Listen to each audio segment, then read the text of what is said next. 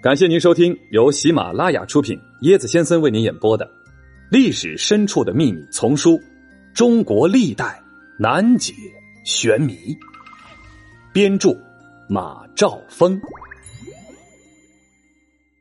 Hello，大家好，我是椰子。今天咱们来说一个我之前不认识的人。这个人呢，叫什么名儿不重要啊，在历史当中啊都是沧海一粟，但是他反映的事儿很重要，就是帝王不好当啊。帝王为什么不好当？他要还转于这个太后、皇后、外戚、大臣这么几方势力，有时候还跟自己的儿子还得较劲。呃，今天呢，咱们这些所有的事儿啊，说这个帝王不好当，关键的这个导火索还是在一场酒会上。在咱们的生活中啊，也经常会在这个酒场上有一些特别好玩、特别有趣的事儿。有时候呢，兄弟反目成仇；有时候呢，这个敌人突然就化敌为友。这些有意思的人情世故都在酒里了。带着这些疑问，我们进入今天的故事：窦婴死亡之谜。变身，免死金牌直接变成了死刑的判决书。今天咱们的主人公呢，叫窦婴。这个窦婴啊，字王孙，关津人。关津是哪儿呢？现在的河北衡水东。他是汉武帝的奶奶窦太后的侄子。那这么一论的话，汉武帝得叫他表叔啊。这汉景帝平叛七国之乱的时候，被任命为大将军，因这个平乱有功，赐封魏齐侯。武帝初年被任命为丞相。窦婴被处死的罪名是。伪造先帝的诏书罪，导火索呢就是灌夫闹酒事件。讲这个酒会啊，之前还得讲一个背景，就是武帝的妈妈王太后的弟弟田汾时任当时的宰相。这个田汾，这个汾呢是一个生僻字，左右结构，左边是一个虫字旁，右边呢是分开的分。这田汾呢时任丞相，娶了燕王的女儿做了夫人。太后下了诏令了，叫列侯和王族前去祝贺。哎呀，于是就有了这场酒会。窦婴呢，就拉上好友灌夫一同前往。此时，魏齐侯窦婴在朝野已经失势了，他的姑姑窦老太后也于建元六年去世了。趋炎附势的官吏和士人，哎，这个时候大多就是归附了田汾了。只有这个将军灌夫对窦婴不离不弃，两个人交往甚密，情投意合。作为外戚集团势力的新兴代表，丞相田汾早把没落外戚窦婴不放在眼里了啊，甚至看作是眼中钉、肉中刺了，时有摩擦和攻击。在田汾酒宴这一天，哎，带这个众宾客呀，都喝的差不多了，田汾就开始起身敬酒了。在座的宾客，哎呦！一看这主人来敬酒了，都离开座位，伏在地上，表示：“哎呦呦，不敢当，不敢当。”过了一会儿，魏齐侯窦婴也起身为大家敬酒。哎呀，一到他敬酒，只有那些原来的老朋友离开了座位，其余的半数人照常坐在那儿，不给面呗，就是这样。灌夫呢就很不高兴。等到这个灌夫向田汾敬酒的时候，田汾呢照常坐在那儿，只稍微的欠了一下上身，说：“啊，来敬酒了。哎呀，我不能喝了，这个一杯我就喝不了了。”冠夫则苦笑着说：“哎，您是个贵人呐，新贵之人呐，这杯怎么说也得把它喝了吧。”当时田汾就没答应。等到这个冠夫敬酒敬到林汝侯。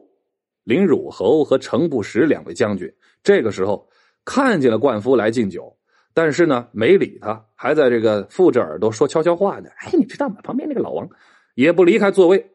哦，这一下把冠夫给气的呀，无处发泄怒气的冠夫便当场就辱骂起了林汝侯和程不识：“你们不给我面儿！”这下田汾就看不惯了，可冠夫并不给田汾面子，说什么。今天杀我的头，而穿我的胸，我都不在乎。见此，这个场面发展到这种程度，宾客们纷纷起身离去。窦婴挥手示意让冠夫出去。啊，正在气头上的田汾则命令下属扣留冠夫，说：“今天请众宾客赴宴，是奉了太后的诏令。管夫，你你可在宴席上辱骂宾客，就是侮辱了诏令，犯了不敬之罪。于是就把冠夫囚禁了起来，并追查他以前所犯的种种罪名，并判处以死刑。窦婴感到非常的惭愧，出钱让宾客向田汾求情，也不能奏效，他就不听这个夫人的劝告，执意要上书皇帝。于是呢，汉武帝就召见了他，窦婴就把这个灌夫因酒醉失言这些情况详细的向皇帝说了一遍，认为就这个事儿他不足以判处死刑吧。汉武帝表示同意，说要去东宫公开辩论此事。到了东宫，窦婴极力夸赞灌夫的长处，为其开脱罪责。这个田汾这一边呢，则竭力的诋毁冠夫骄横放纵，犯了大逆不道之罪，以至于最后两方相互攻击，不可开交。辩论进行到这儿，武帝就问众大臣：“哎呀，这个谁对谁错呀？”众大臣呢，不是模棱两可，就是不敢作答。武帝不开心了，起身罢朝啊！不搞了，辩论赛停赛，进入宫内侍奉太后进餐去了。这个时候呢，太后早已派人在朝堂上探听到了停辩的这个辩论情况，很不高兴，饭也不吃，茶也不喝，说什么：“哼，现在我还活着，别人竟敢作践我的弟弟，那要是我死了之后，那就会像宰割鱼肉那样宰割他了。”哦，就这样给武帝施加压力，因为田汾和窦婴都是外戚，都是皇戚呀，武帝也感到很为难。后来，武帝派人按照这个文部记载的灌夫的罪行进行追查，发现有些确实属实。那这么一来，窦婴他就所说则有不服了，于是窦婴呢就被弹劾拘禁。汉景帝时。窦婴曾接收过皇帝临终时亲赐的诏书，诏书上的意思是说，以后如遇到不便之事，可凭此诏将自己的意见上报皇帝，相当于是免死令牌呗。眼看自己被拘禁，管夫将要被灭族，情况是一天比一天紧急了。窦婴便让人向武帝报告了他接收过先帝诏书的事儿，希望再次能够得到武帝的召见。奏书呢，就呈送皇上。可是查对尚书保管的档案，却没有景帝临终的这份遗诏，于是便弹劾窦婴伪造先帝诏书，应判处斩首示众之罪。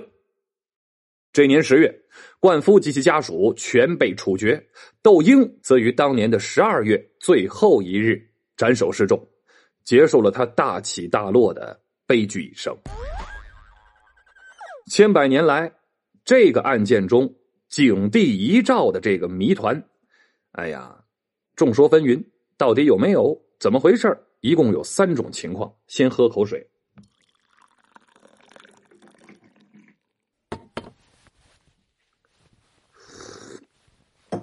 第一种情况是什么呢？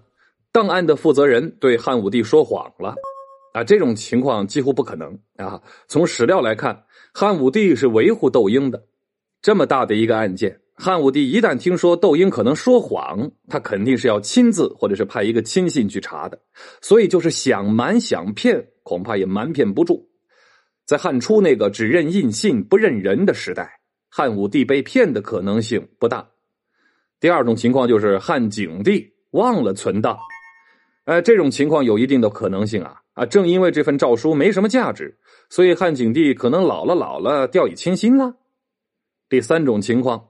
档案处根本就没有那份遗诏，景帝故意不存档。汉景帝在立刘彻为皇太子后，进行了一系列的清账运动，其中最重要的也是最狠的一步，就是整死周亚夫。感兴趣的朋友可以去百度一下这个人。这个周亚夫啊，这个人就是曾经公开反对废掉太子刘荣，与景帝发生了矛盾了。周亚夫威望甚高，才干过人，但是轻慢骄横，窦婴就死定了。为什么呀？因为窦婴和周亚夫都是反对废太子的。周亚夫仅仅是在口头上埋怨两句也就算了，窦婴是怎么的？因此称病不朝，直到有人游说才出山。那这不是更出格吗？两个人都有大功，而且傲慢。窦婴啊，豪放不亚于周亚夫。可是窦婴没有死，为什么呢？汉景帝不杀他的原因有两个，一个呢，窦婴虽然豪放，但不狂妄，哎，终其一生也没有做过太出格的事儿。第二件事儿，窦婴虽然在梁王的问题上得罪了窦太后，但毕竟是姑侄关系呀，心连着心呢，打断骨头连着筋呢。后来他还不推荐窦婴做丞相吗？从这一点看，窦太后还是护着窦婴的，所以碍于母亲的面子，汉景帝也不好下手。可是死罪可免，活罪就难逃了。窦婴就从此远离了政治中心了。正由于与周亚夫的类同，汉景帝对窦婴的不满是肯定的，否定了窦太后的推荐，那就是一个信号。然而，他却在临死前授予自己一个自己不满意的人一道“事有不便，以便宜论上”的这个免死金牌。这真是一个在一个奇怪的时间授予一个奇怪的人一道奇怪的诏令。他给窦婴的遗诏，其实就是一个潘多拉魔盒。作为一位洞察力极强的皇上，汉景帝早已料到了朝政变化的方向。他知道窦氏外戚和田氏外戚的交锋只是时间的问题。到那个时候，作为窦氏外戚杰出代表的窦婴，必为本族利益而战呢。那在田氏外戚占优的情况下，他肯定会拿出这纸遗诏来自保。而这样一来，这纸诏书不仅成了空头支票，更成了他的死刑判决书。然而啊，人算不如天算，窦婴并没有为本族利益使用它，而是在用在了灌夫身上。哎呀，无论如何，窦婴这回是死定了。这就是景帝的阴谋，这条阴谋啊，从生到死，帝王心术啊。综上，三种说法当中，汉景帝死后杀人，成为了极大的可能。纳尼？大禹抛妻弃子，竟为了一条小河沟。太爷爷因他丧命，什么宝贝让秦始皇如此惦记？惊呆呀！中箭身亡无名男尸，竟是官二代。嘿嘿，跟我一起穿越吧。更多精彩都在这本书里哦！欢迎您的订阅转发，我是椰子先生，欢迎您跟我一起探索历史。本集的趣味链接：田汾是谁？啊，田汾，那个生年不详，卒于公元前一百三十一年，长陵人啊，陕西咸阳，汉景帝王后这个王志同母的义父弟，汉武帝的舅舅。这个由于他天资聪明，又很有口才，尤其是他的同母异父的姐姐王志，后来成了汉景帝刘启的皇后，并生下了太子刘彻，所以呢，他就是这个刘彻的舅舅嘛。所以呢，飞黄腾达。建元二年，刘彻登基为汉武帝。同年呢，田汾被封为武安侯。五年之后，又当了丞相。但得势之后呢，非常的专横跋扈。公元前一百三十一年春，暴毙于。床榻之上。